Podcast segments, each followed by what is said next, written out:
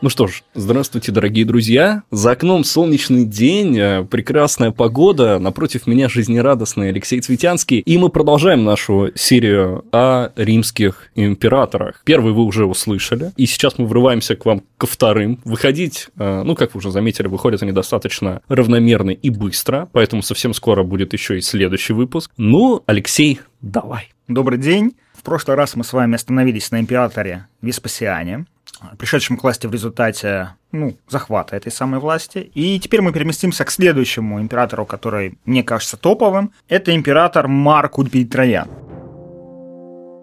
Он э, родился, кстати говоря, в тот момент, когда Веспасиан еще не стал императором, а умер, как вы понимаете, сильно после этого. Да простите вы мне мое отсутствие чувства юмора. Ну, прежде чем перейти к Трояну, нужно понять, что вообще происходило между предыдущим топовым императором у нас и этим. Ну, дело в том, что Веспасиан, когда умер, он в кои-то веке, действительно, в первый раз в римской истории, передал власть своему сыну. Ну, родному сыну, а не усыновленному человеку. Это было в первый раз за, ну, 100 лет существования Римской империи. Этот сын по имени Тит, он правил недолго, умер и передал власть следующему императору, тоже, кстати, э, сыну Веспасиана по имени Домициан. Домициан правил довольно долго, 15 лет, он заслужил плохую славу у историков. Почему? Потому что римские историки были в основном сенатского происхождения, а Домициан с сенатом имел очень сложные отношения. Он э, занимался откровенным террором, то есть сенат он воспринимал как некий орган, который ему противится, как оппозицию. И с этой оппозицией он разговаривал не как, например, Октавиан Август, который, как мы говорили в прошлый раз, мог так после э, неудачного обсуждения в Сенате там просто уйти оттуда, мог позволить, чтобы его там критиковали впрямую, там высказывали свою точку зрения, которая очень сильно отличается отличается от его. А, Домициан этого не позволял. Но вот эта вот его жесткая политика, политика личного террора, ну, например, он там казнил одного сенатора за то, что тот праздновал день рождения своего дяди, который в свое время побывал императором, правда, очень недолго. Он этого человека казнил, например, за это. А, Домициан в результате был убит в результате заговора, простите за каламбур, за, за тавтологию в результате, в результате. При этом очень быстро Сенат провозгласил нового императора. То есть, видимо, там люди знали. Провозгласили они очень пожилого сенатора по имени Нерва императором. А, Нерва был очень немолод, ему было очень сильно за 60. У него не было детей, что как бы возник... давало возможность кому-то другому претендовать на власть после него. Ну, знаешь, как примерно как некоторых э, пап римских так избирали на уровне, что, ну, он совсем скоро умрет, а мы пока подумаем, кого по действительной. Да, я здесь с тобой соглашусь. Нерва, видимо, был 100% таким вот переходным. То есть нужно кого-то выбрать, кого-то, на чьей кандидатуре мы сейчас все с вами сойдемся. Нерва старый, больной, детей у него нет, протянет он, скорее всего, недолго. Кстати, да, он умер там года через полтора, после того, как стал императором. Обычно бывают чаще ироничные другие события, наоборот, что живет потом лет 20, и все такие, да кого же мы выбрали? Ну, смотри, тут тоже была ирония. Потому что, как обычно, Сенат, э, ну, не как обычно Сенат, не досчитал ситуацию. В чем это выразилось? Сенат ненавидел Домициана, Домициан ненавидел Сенат, но Домициан был дико популярен в армии. Надо отдать ему должное. Он первым из римских императоров, ну, современные историографии, современные авторы пишут о нем уже не так резко критически, как римский. Например, жизнеописание 12 Цезаря и Светоний пишет Домициане очень плохо, он, кстати, был его современником. И Домициана, например, не обожествили сразу после смерти, как это было принято с римскими императорами. В отличие, кстати, от его отца и брата, которых обожествили. Так вот, Домициан был достаточно успешным правителем. Он первым, видимо, первым он понял, что ресурсы Римской империи не безграничны, что бесконечные войны на захват территорий первым из императоров, я имею в виду, он понял, они подорвут империю, и потом придется очень долго и сложно защищаться. Поэтому Домициан старался вести меньше завоевательных войн, чем его предшественники по тем меркам, по-моему, Римской империи оставалось-то захватить-то, в принципе, не так уж много. Там он себя мог себе позволить ограничить ну, себя в завоевательных действиях. Смотри, тот, тот, о котором мы сейчас будем говорить, тот как раз все, что мог захватить, ну не все, но многое из того, что смог захватить и захватил. Вот. Домициан был популярен в армии, он был, был популярен в преторианской гвардии, то есть такая гвардия, которая там, ну это не личные телохранители императора, но телохранители там дворца условно. Такие войска, которые в случае чего должны там э, подавить там восстание в столице там или что-то. Это которые ходили с такими трубчатыми топорами. Нет, это дикторы, это ага. другое, это из, истории, это из республики. И после смерти Домициана тут же претарианцы потребовали выдать людей, которые помогли его убить, казнили их, растерзали, и нужно было как-то успокоить армию. Для этого Нерве пришлось придумать новую систему передачи власти. Он провозгласил, что теперь, ну, значит, в империи будет как бы император с титулом Август, и его младший соправитель с титулом Цезарь. Ну, такой его наследник, помощник mm-hmm. и так далее. Этого Цезаря, собственно, так как у Нерва детей не было, он усыновил, то есть признал своим сыном некоего человека. Человека этого звали Марк Ульпий Троян. Это был, он был уже человек не молодой, ему было 45 лет почти. 44, там ему исполнилось 45 лет. Он был э, известным полководцем и пользовался большой популярностью в армии. И вот, собственно, про Трояна мы и поговорим. Начиная с Нерва начинается эпоха династии Антонинов или пять хороших императоров, как их назвал не кто-нибудь, а сам Никола Макиавелли. Э, Нерва, Троян, Адриан, Антонин Пи и Марк Аврелий. И вот э, Нерва, который, кстати, после того, как он установил Трояна, довольно скоро скончался, и Троян стал уже императором. Что он и делал? Августом, Кто он вообще Цезарем одновременно. Да. Угу. Он, кстати, сразу не назначил себе э, заместителя, наследника, потенциального преемника. Ну, в случае с Трояном был еще плюс в том, что у него детей не было тоже. Ни детей, ни близких родственников мужского пола. То есть у него была сестра, была жена, у жены там близких родственников не было, и поэтому сказать, что Трояну обязательно наследует его сын, было нельзя. Вряд ли бы он кого-то родил. Ну, жена бы родила бы вряд ли кого-то. Сам Троян, он тоже из провинции. Он не, он римлянин, да, но он римлянин не из Рима. Его род давно переехал жить в Испанию, они имели гражданство. Троян сделал себе карьеру в армии. А его мать была родственницей предыдущей династии. Она была, сейчас скажу точно, сестрой жены сына императора Веспасиана. Хорошо. Веспасиана было, было два сына. Тит, который считается хорошим императором, и Домициан. Вот у Тита было две жены. У одной из этих жен была сестра, которая была матерью императора Трояна. В общем, сложно, да, такая схема. Троян, Троян это такой вот, это война. Это много-много войн. Всю свою жизнь как императора, все свое правление он построил на войнах. Он завоевал огромную Дакию, это территория, там условно современная Румыния, очень богатая страна в тот момент. Сейчас не знаю, с ними воевал. Эту территорию пытался завоевать еще Домициан. Но у Трояна это, это получилось. Кстати, румыны неплохо отрефлексировали это в двух фильмах под названием «Даки и колонна». Это фильмы там 60-х годов, но они очень достаточно историчны, где они рефлексируют вот эту вот историю завоевания их римлянами. Ну, с их точки зрения. Вот там Рима тоже много. Ну, кстати, а, а также же они относятся к этому, как, например, современные англичане, которые, по сути, фактом завоевания Рима чуть ли не гордятся. Ну, это будут спойлеры, если я буду рассказывать, что там есть, честно говоря. Он завоевал Даки, он завоевал он завоевал Парфию, ну, это территория Ближнего Востока, Востока. Ну, условно говоря, современный там Ирак, там часть Ирана. Ну, Парфяне, вот. да. Да, он дошел до, он дошел до Индийского океана. Это было уже конец его военной и политической, и вообще жизни. И он дошел до Индийского океана, посмотрел на него, да, он пишет, что там он увидел корабль и сказал, будь я моложе, я, отправил, я отправился бы в Индию. При этом, что важно, вот где была у него ролевая модель. Видимо, ролевой моделью для него был Александр Великий, с которым он состязался. Ну, логично, раз как раз да, в сторону Индии да. и поплыл. Вот туда вот, на восток пошел. А, при этом он стремился опередить, стать быть круче, чем другие императоры. Вообще Сенат присвоил его, ему почетный титул наилучшего. Из каждого следующего нового императора Сенат встречал словами «А, «Будь счастливее императора Августа и лучше императора Трояна». То есть Троян такой наилучший император. И, в принципе, успехи мы видим. Блестящие войны. В палате меры весов просто такой. Да. Смотри, блестящие войны. Он завоевал Дакию, он завоевал Парфянское царство, которое было длительным, в течение длительного времени было большим противником Рима.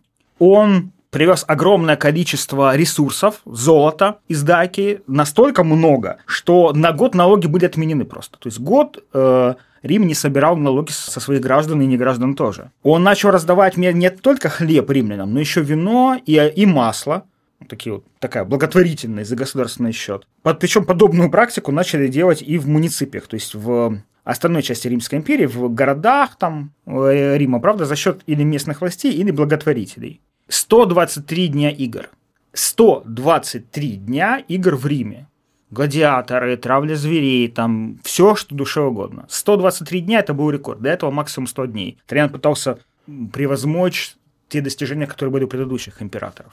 Ну, Он расширил так, так называемую алиментарную систему. То есть алименты, которые мы сейчас знаем, этот термин, это римский термин. Ввел его еще там приемный отец э, Трояна, император Нерва, а Троян его расширил. Что это такое? Римское государство платило какую-то сумму денег, пособия мальчикам и девочкам до 18 лет из налогов, которые собирала римская администрация. Это сиротам или всем? Э, изначально тем, кто там лишился отца, там матери, угу, ну, отца ну, в основном. Вот. Более того, чтобы решить проблему голода в Италии время, Троян повелел римской знати римскому сенату, римским сенаторам, очень богатым людям, ну, очень богатым людям, потому что там был финансовый ценз, имущественный ценз, владеющими огромными землями, треть своего состояния вкладывать в италийские земли, чтобы, значит, эти земли давали урожай, можно было кормить Рима, чтобы там не было там какие-то пустоши и так далее. Более того, крестьянам... Треть своих, то есть 33% налога. То есть ты сенатор, да. например, там Гай, Юлий, Игорь. Похоже ты треть э, своих доходов должен вложить там в местную, в сельское, в агропром Италии. Слушай, ну это прям ощутимо большая сумма. Ну, прям... Но при этом Сенат его любил. Ну, в всяком случае, ему не противоречил.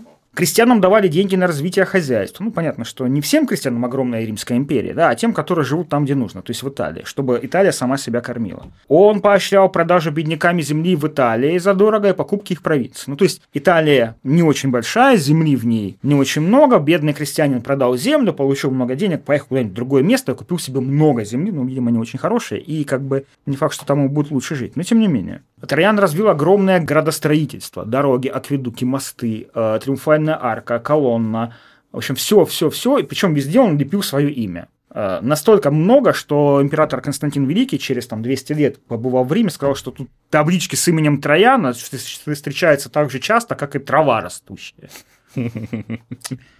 При этом Троян старался быть таким достаточно гуманным правителем. Он отменил э, судебное преследование об оскорблении величества, он э, уничтожил институт доносчиков, он прекратил преследование христиан.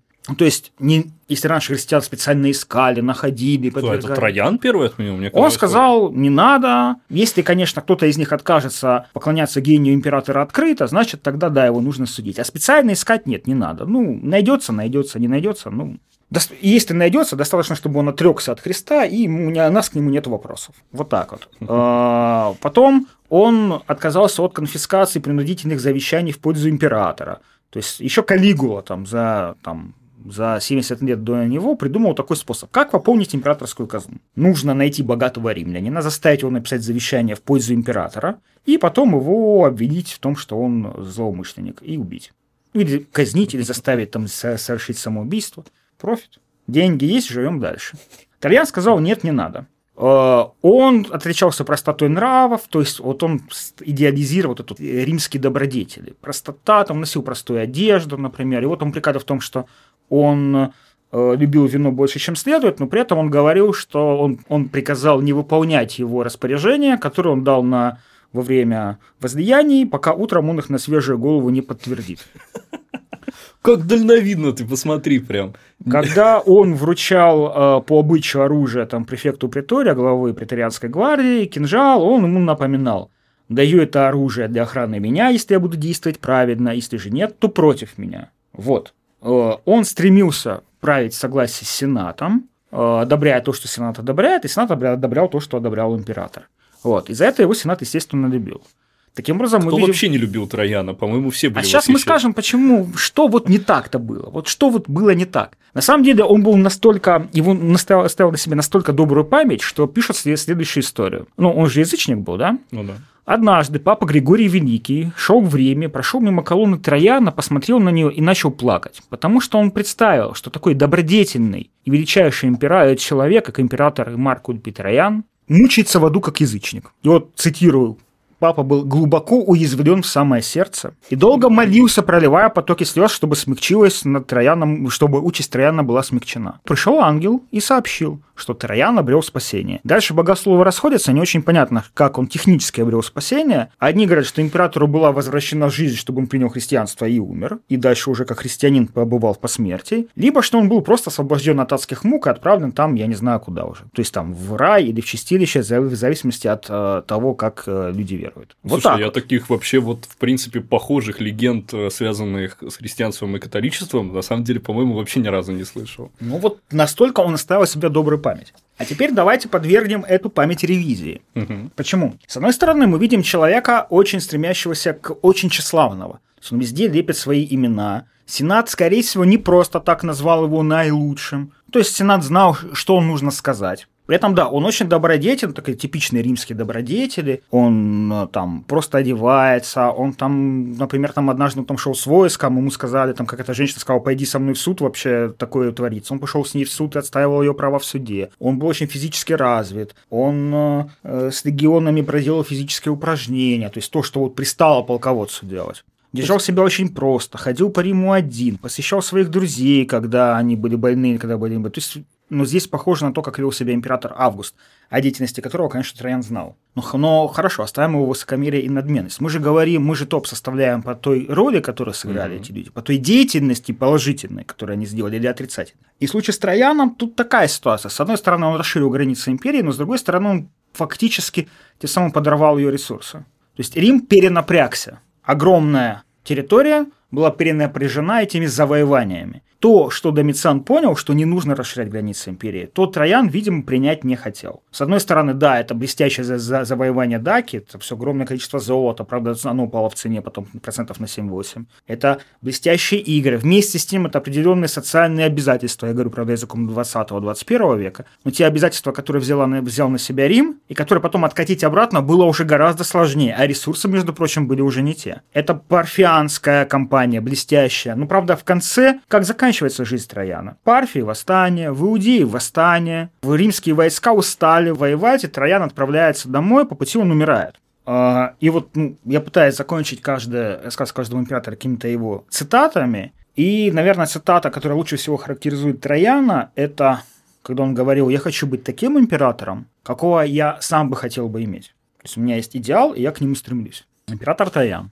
А теперь будет, возможно, это будет единственный случай, когда у нас будет связка из двух императоров, потому что следующий как раз в топчике – это наследник Трояна. Публий Элий Адриан. Не сын его, как обычно. Не сын, но родственник, кстати. Хм. Как я уже сказал, император Нерва приемный отец Троян, он пытался заложить традицию, там, а, что император назначает себе наследника-заместителя, который как бы э, постепенно совершенствуется, и когда приходит время, заменяет умершего отца. Троян этого не делал. Он этого не сделал, как некоторые авторы считают, до конца своих дней. То есть он назначил себе наследника, уже находясь в лучшем из миров. Постфактум, окей. Почему это произошло? Есть разные точки зрения. Ну, сейчас мы дойдем до этого момента, а пока мы, у нас будущий император Адриан, совсем маленький мальчик, он родился тоже в Испании, как и Троян, он был его родственником, он был его двоюродным, двоюродным племянником.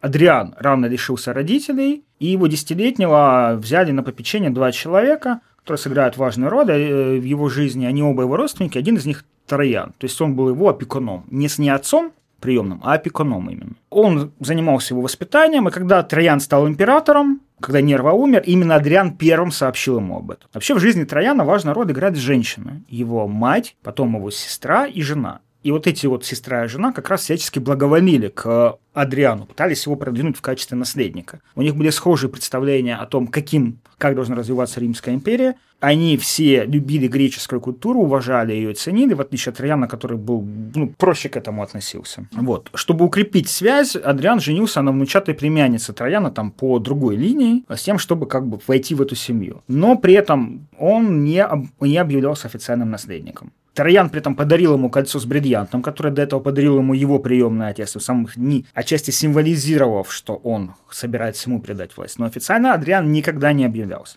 Почему? Видимо, Троян не до конца был уверен, кого он хочет видеть. Видимо, он скорее опасался, что объявление официального наследника престола означает переориентацию значительной части элиты на этого человека. Ну да, ведь Поклоняться надо восходящему солнцу, а не заходящему. А Троян хотел, чтобы он был во главе, видимо. Он умер так не объявив. Возможно, Троян хотел приехать в Сенат и добиться через Сен... уже будучи больным, понимая, что он уже умирает. Хотел приехать в Сенат и через Сенат добиться и там объявить э, Адриана своим наследником. Но этого не произошло. Троян умер раньше. В его документах было найдено официальное усыновление Адриана, объявление его наследником. Но стояла там подпись уже не Трояна, а его жены. Она имела на это право? Нет. Но объяснялось это так, что, дескать, Троян уже не мог ничего написать, но он устно сказал, как должно быть, и она, она как бы зафиксировала это.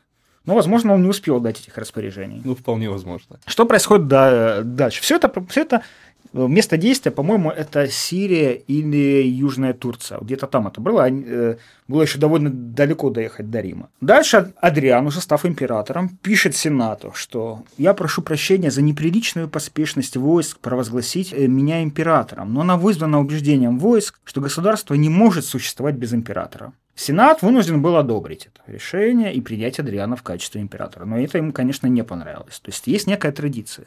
Сенат объявляет императора.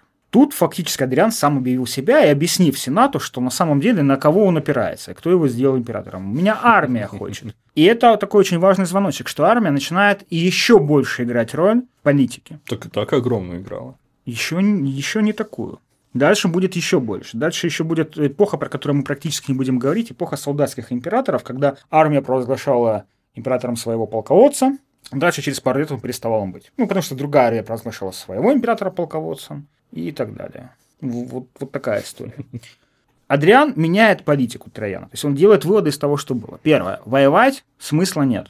Почему? Потерь очень много, война стоит очень дорого, войска э, гибнут, нужно где-то брать новых солдат, э, при этом добычи мало. Значит, зачем воевать, если добычи нет? Рабы, идей и золота этого не так много. Дакия была, насколько я понимаю, последним таким большим успехом. Ну да, парфянская компания тоже дала какое-то количество рабов и доходов, но все-таки не такое, как э, дакийская.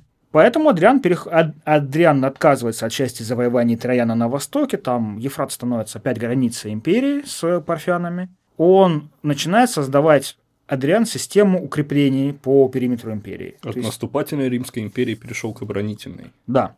Самое известное его оборонительное сооружение его эпохи – это вал Адриана, который был построен на острове Великобритания и отделял римскую Британию от неримской. В общем-то, чтобы представить, что такое вал Адриана, достаточно посмотреть э, «Игру престолов». Вот это вот стена, на которой находится ночной дозор, это гипертрофированная, увеличенная версия вала Адриана в понимании Мартина. Джордж Мартин писал, что он был в Британии, побывал на останках этого самого вала Адриана, смотрел туда сверху вниз представил себя римским легионером, который стоит на стене, за спиной у него цивилизация, а впереди что-то странное, неизведанное, жуткое, откуда в любой момент может появиться...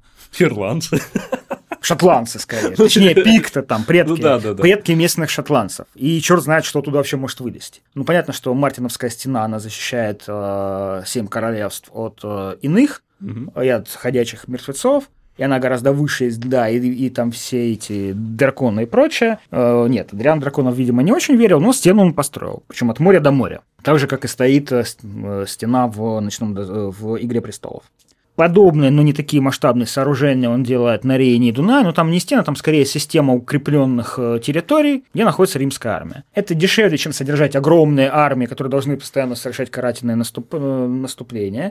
То есть там mm-hmm. появляются военные лагеря. Тут такая фишка, что, возможно, эти укрепления, они были не столько укреплениями от внешнего врага, сколько от стремления римлян перейти через эти укрепления что и что-нибудь еще завоевать. Что стоило бы очень дорого, требовало бы огромного напряжения людских и военных ресурсов, и не принесла бы той добычи, на которую рассчитывали. А то, что серьезно были такие моменты, что армия такая подходит, такая, можно мы на завоевание выйдем и там... Не, ну тебе нужно это через, нам, через, через этот вал Адриана перевести огромное количество войск. А-а-а с провиантом, с, с чем-то еще, потом туда нужно провести, потом обратно провести. Скорее всего, быстро это незаметно для противника, который тоже за тобой наблюдает, сделать не удастся. Поэтому зачем, когда страшно контролировать эту территорию, совершать там небольшие вылазки на неизведанную территорию противника, например. При этом он поощряет Адриан появление поселения ветеранов на границах он, разрешает, он увеличивает количество вспомогательных войск в армии из неграждан. То есть, напоминаю, в римской армии могут служить только римские граждане. Послужил, получил много денег, ушел на пенсию, купил себе землю и живешь там. Во вспомогательных войсках могут служить не римские граждане. Что такое вспомогательные войска? Конница, лучники, прачники там, и тоже пехота, ну такая, не так тяжело вооруженная, как Интересный э, регион. Момент, ведь обычно, потом в будущем, наоборот, конница была более элитной и более полноценной армией. Пока нет. И ты можешь послужить в этих вспомогательных войсках, если ты там отслужил там много лет, там платят тебе, кстати, сильно меньше, чем в легионе. Угу. Вот ты, выходя в отставку, получаешь римское гражданство.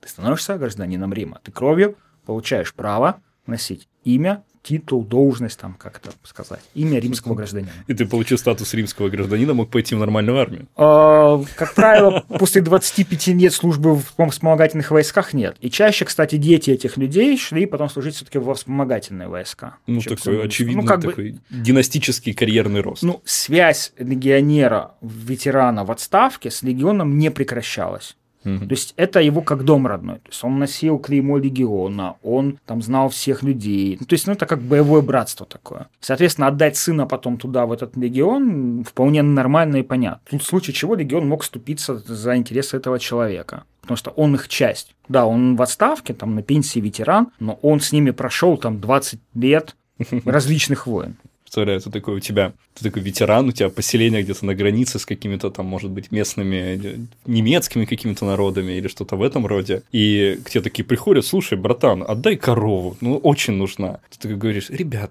я сейчас тут свистну, и буквально легион будет. Вот, вот без Ведь мы же потом как бы в этой, э, в христианской-то Э, ну не мифологии, в христианской вообще э, семантике легион-то что означал? Бесчисленное Бесчисленное страшное да, множество. Легион. Это такой, ребят, вы не, а... не шли сюда логика Адриана, нам нужно не воевать со всем миром, а добиваться мира через силу. Мы должны быть настолько сильны, настолько могущественны, чтобы никто не смел бросить нам вызов.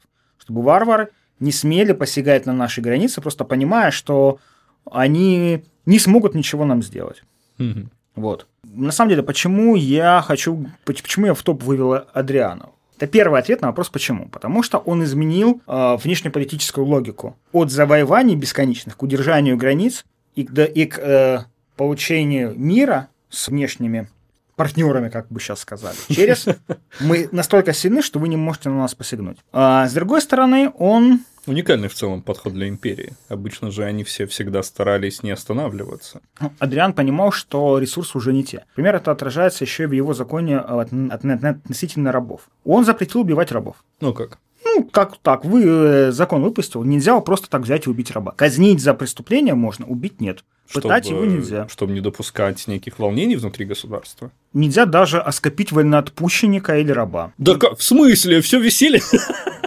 Ну так, если э, кто-то кому-то решил сделать кастрацию, то значит и того, и того нужно казнить. Того, который решил сделать, и того, который согласился. Жестоко. Окей. А так почему? В чем причина была? А, Волнение рабов? Смотри, я не знаю до конца. Я могу предположить две. Одна из них такая романтическая, в том, что он считал, что ценность жизни раба тоже важна. О, как, из, слушай, из другой, из другой подход. прагматическая. Э, рабов стало не хватать. То есть раб, которого ты взял на войне в качестве добычи, там дал куда-то, он там пожил пять лет, умер, потому что с ним дурно обращались, и всячески пытались из него выдавить все соки, эта э, ситуация закончилась. Ну, рабов, нет такого угу. притока рабов. Империя не воюет успешно. Значит, нужно менять внутреннюю логику. Ну да, такая больше не романтическая, больше романическая. А? А? Как тебе каламбуры? Романическая. да, и Адриан, работу. на самом деле, э, политика Адриана, она не романическая как раз. Он пытается перестроить империю из империи римлян в империю такую более космополитическую. Он Например, первым из императоров э, себе начал оставлять бороду. То есть до этого все были гладко выбриты. Слушай, необычно, на самом деле. Весьма необычно. Как к этому относились римляне на тот момент? Плохо. Очень. То есть э, у него было прозвище Грекула, Грекулюс, гречонок, гречишка. А, вот, потому что, да, греческий. Потому что он слишком любил греческую культуру, он отрастил себе бороду, как некоторые античные авторы пишут, чтобы скрыть шрамы. Ну, какие шрамы, не очень понятно. Другие, видимо, более понимающие, говорят, что он отрастил себе бороду, чтобы в подражание греческим философам. Ну, слушай, а мне почему-то показалось, что больше знаешь там в сторону, когда ты сказал про бороду, я почему-то продумал по народности, которые те же немецкие народности, которые не, были не, на границе. Не, Нет? С этих, этих он читал варварами. Ну,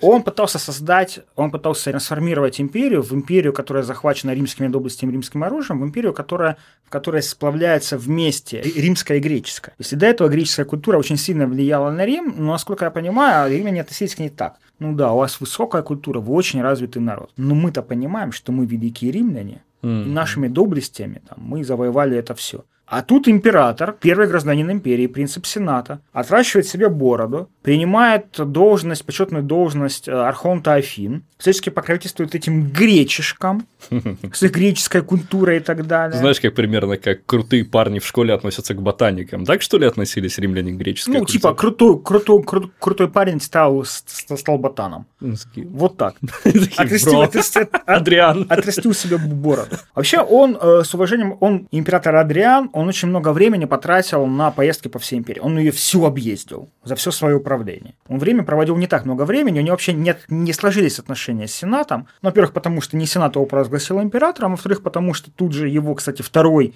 опекун, который выжил после который прожил до этого момента, он тут же казнил четырех друзей Адриана, или шестерых точно не помню, которые были членами Сената без согласия Сената, чтобы было нельзя. Сенат очень обиделся на это. Адриан сказал, правда, я вообще ничего не знал, я не в курсе. Это без моего ведома произошло. Но Сенат сделал что он ему поверил. Он, скорее всего, только сделал. Поэтому отношения у них были напряженные у Сената и императора. И поэтому поездки Адриана бесконечные способствовали не перехода конфликта в горячую стадию. Не пытались обычно? Мне кажется, в таких бы случаях Сенат хотел обычно своего какого-то протолкнуть, раз императора здесь нет. А, Я думаю, что вот как раз вот те, кого он хотел бы про- протолкнуть своего, были казнены в самом начале правления Адриана. Понятно, хорошо. Он уважал очень местные традиции, при- приезжая там в различные территории, Адриан там сразу восстанавливал местные культы, местные традиции, устанавливал местные какие-то культовые здания. Он, кстати, тоже очень много строил. Местных богов пытался сделать общие, э, общеимперскими богами. В общем, пытался включить местные элит, местную культуру в общеимперскую культуру. И, в общем-то, у него это неплохо получалось. А, но он споткнулся. Споткнулся он на Ближнем Востоке в Иудеи. Ну, дело в том, что монотеистические иудеи очень не хотели принимать языческую культуру, традицию и так далее. А Адриан, во-первых, эм, запретил им обрезание, а во-вторых, запретил им праздновать субботу. Это вызвало массовое восстание иудеев под названием «Восстание Баркохбы». Это Баркохба, лидер этого восстания. Восстание было настолько тяжело подавлено, с очень большой кровью, что, во-первых, э, Адриан отказался принимать триумф по этому поводу, который ему полагался как э, победителю, пусть даже во внутренней войне. Во-вторых, он, когда писал Сенату, э, он, традици... он не использовал традиционную формулировку. Обычно Сенату император писал так, если вы и ваши дети здоровы, то это хорошо. И я и мои легионы в порядке. Слово «я и мои легионы в порядке» он, или «я и легионы в порядке» он не использовал. Тем самым показывая, что не очень хорошо все. Для еврейского народа это была кровавая, трагическая страница, потому что около 600 тысяч евреев было убито, множество продано в рабство, и наступает эпоха рассеяния еврейского народа, когда они не живут на территории Святой Земли, земли обетованной, земли Израилевой. Иерусалим был переименован на следующие там, 200 лет он назывался не Иерусалим, а Элия Капитолина. Время было запрещено в нем не то что селиться, даже бывать, кроме 9 ава, это трагический день в истории еврейского народа, когда происходит обычно все его несчастья. Там храм один был сожжен, другой храм был сожжен. В общем, Ну, самые трагические с- с- э, моменты приходятся обычно на этот день почему-то. Само слово «иудея» исчезло из римского языка, было, было использовано слово «Палестина». Теперь это провинция называлась Сирия-Палестина в честь древнего народа филистимлян, которого до этого евреи, с которым до этого евреи успешно враждовали.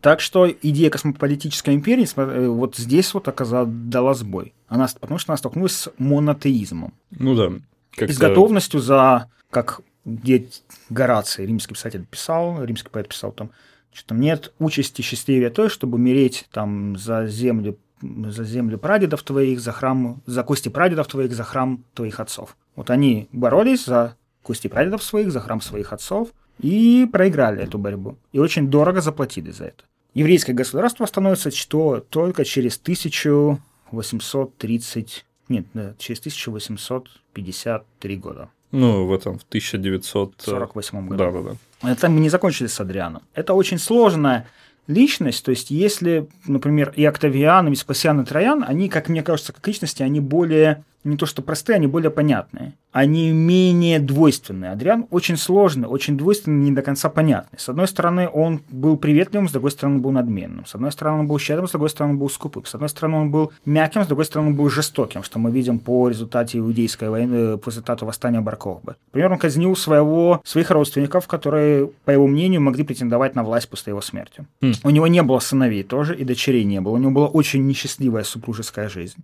И вообще его упрекали, как и Трояна, но в его большей степени, что он имел интерес больше к мальчикам, чем к женскому полу. Ну, знаешь, такой все равно получается более человечный император. То есть, как бы и злой, и добрый, без каких-либо... Да, там... он, он сложный, он сложный, и при этом он, видимо, понимая, он, видимо, понимал, да, он, видимо, видел дальше. Простите опять за мою тавтологию.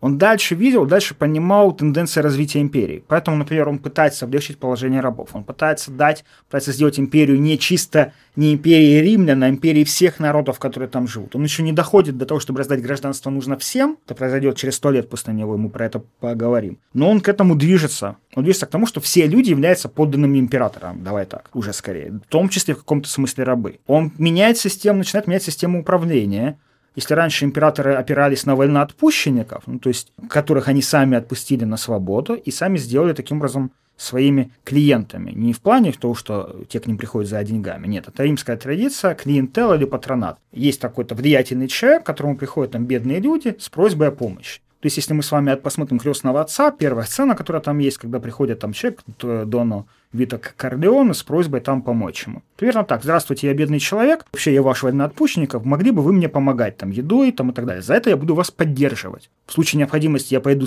пойду там устрою кого-нибудь, кому-нибудь головомойку. Я, я если я имею право голосовать, я проголосую за вас там, вот. Эта система была в Риме очень давно, система клиентала или система патроната. Адриан не использует военноотпущенников, то есть он отходит от какой-то такой вот традиции. Он опирается на так называемое всадническое сословие. Но чтобы было понятно, это и были там нобели или сенаторы, обладающие огромными землями. Эти ребята в основном занимаются какими-то коммерческими торговыми делами, они владеют движимым имуществом, то есть такая вот торговая элита, скажем так, угу. в империи. Они постепенно замещают должности там в местных администрациях, э, выборные в том числе, а среди, много, среди этого всаднического сословия много юристов. Вот на них Адриан уже опирается. Он, если Троян это больше император войны, как я уже сказал, он, он себя так или иначе относит к Александру Македонскому, то Адриан это император умиротворитель, он император мира. Вот он, и он проводит свою связь с императором Августом, достаточно четко пытаясь отсылаться к нему.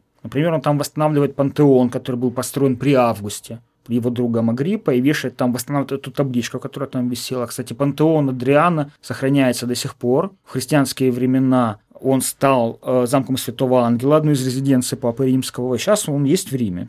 Адриан сложная, яркая, противоречивая натура. Например, у него была та же проблема с наследниками, у него не было детей, и он должен был кого-то усыновить. Он нашел подходящего с его точки зрения человека, но тот очень быстро умер. И Адриан, уже будучи тоже очень больным, он э, репрессирует часть своей семьи, считая, что они не подходят на роль его наследников. Я опасаюсь, что они попытаются захватить это. Взамен вот его там 96-летний тесть, которого он приказал казнить, сказал, я молю богов только об одном, чтобы Адриан желал смерти и не мог ее получить. А, Адриан усыновляет очень немолодого человека, Антонина Пия, ему там 50, ну, то он еще не был Пием, просто был Антонином, ему там 52 года, он на 10 лет младше Адриана. Видимо, полагает, что, что тот будет переходным императором, mm-hmm. то есть, что тот проживет там лет 5-10 за то время, пока следующее поколение дозреет.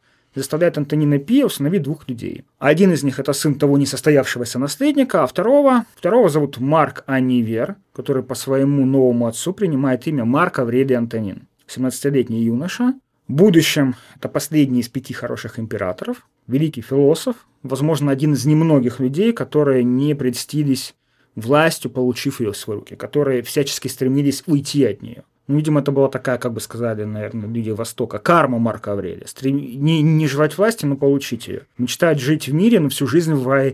воевать. При этом Марк Аврелий в своих воспоминаниях, он не упоминает Адриана. Почему-то видимо, очень сложное отношение к нему. Я бы хотел также адресовать вас, желающих к художественному произведению. Есть так называемые записки Адриана. Это художественное произведение, где, пытая, где автор пытается восстановить все жизнеописание Адриана, как если бы он писал автобиографию. Кстати, он писал автобиографию, но она, к сожалению, до нас не дошла. Где Адриан, как бы, он, это записки его будущему Марку Аврелию, где он описывает свою жизнь, начиная с рождения и заканчивая смертью. Адриан вообще много писал, и в том числе он написал себе эпитафию. Поэтично. размышления. Умер он, кстати, от болезни. Действительно, он пытался, он желал смерти, но не мог ее получить. Пытался покончить жизнь само, самоубийством.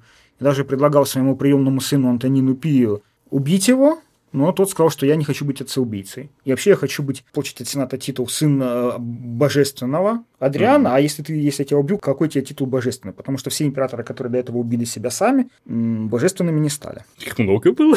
Ну, несколько уже было к тому времени. Хорошо. Поэтому Адриан умирал долго и тяжело. И он написал эпитафию. Я много времени убил, честно говоря, чтобы найти какой-то ее перевод, который есть несколько переводов на русский язык, и они довольно и они отличаются, и некоторые филологи ругают их, потому что они не видят определенных таких вот тонких вещей. Поэтому я собрал из них какой-то... Я взял один и добавил, чуть-чуть его изменил. Ну, а ты не читать не буду, во-первых, потому что я несколько сомневаюсь, что все наши слушатели знают. Во-вторых, я не хочу их... Эм, тех, кто знает, я не тем, кто знает, как это должно читаться, я не хочу представать перед ними человеком, который не в состоянии прочитать это на латыни так, как оно должно. Со всеми Кошмар какой. Ты что, не умеешь читать на латыни? Отвратительно. Ну, блин, меня был...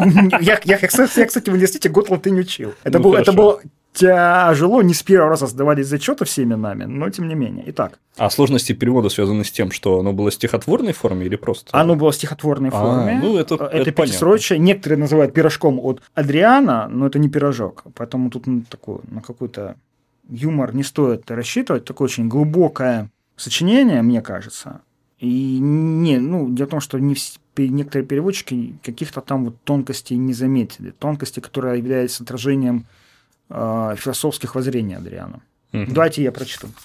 «Душенька, неженка, трусиха, и гостья, и попутчица тела, куда же ты теперь отходишь, озябший, голой, бледной тенью? Уже там, как прежде, не пошутишь». Получается, оно о, о смерти, о отходе души. А что, что вкладывал в это? Что он в него вкладывал, в эту эпитафию? Он говорил, что душа уходит от тела. Когда он говорил попучиться, видимо, имея в виду, что э, душа с телом идут вместе, а потом расходятся, и душа потом может получить новое тело, возможно. Он говорил, что да, что дальше душа отправляется, там, видимо, с точки зрения языческой, языческой религии греко-римской в Тартар, mm-hmm. где грустно, одиноко, где, где души носятся просто по этим бескрайним полям. И он грустно обозревал, куда отправится его душа. Как-то Размышляя, все-таки странно, ведь обычно пытаются епитафии посвятить чему-то другому. Ну, это эпитафия, которую он сам себе написал. Возможно, она характеризует его больше, чем все, что могут написать историки.